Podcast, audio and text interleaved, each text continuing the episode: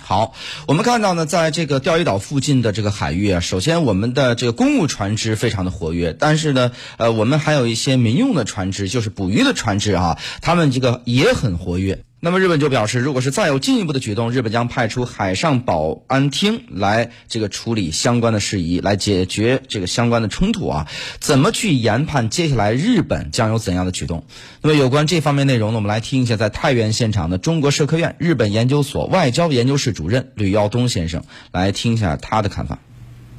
呃，中国的呃，我们的这个海警船的巡航呢，这是常态化的啊。那这个。呃，起因我们也知道，是因为这个日本的钓鱼岛呃非法的这个国有化造成这样一个结果，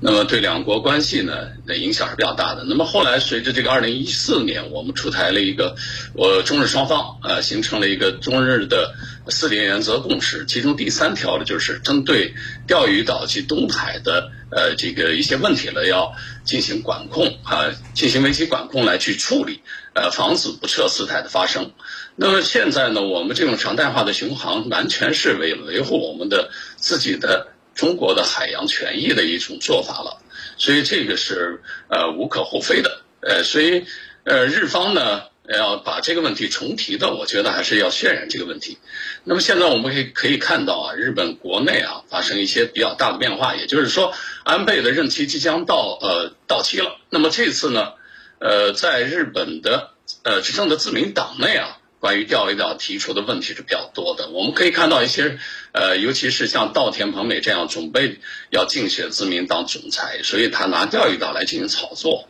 呃，这就是显然是有这个利用民族主义的情绪来恶化中日关系，因为中日关系。从二零一七年到一八年得到了缓和，而且现在呢回到了正确的轨道上来，但现在出现这样的问题，呃，是谁呃这个挑起的呢？我们已经通过一些事实看的是非常清楚，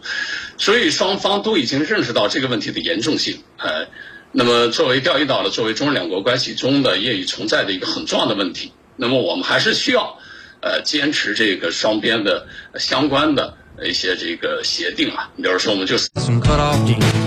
Well, between that setting sun, I'm on fire, I'm born to run. You looked at me and I was done. We're just getting started. I was singing to you, you were singing to me. I was so alive, never been more free. Fired up my daddy's lighter and we sang, oh, oh, oh. Stayed there till they forced us out and took the long way to your house. Still hear the sound of you saying, don't go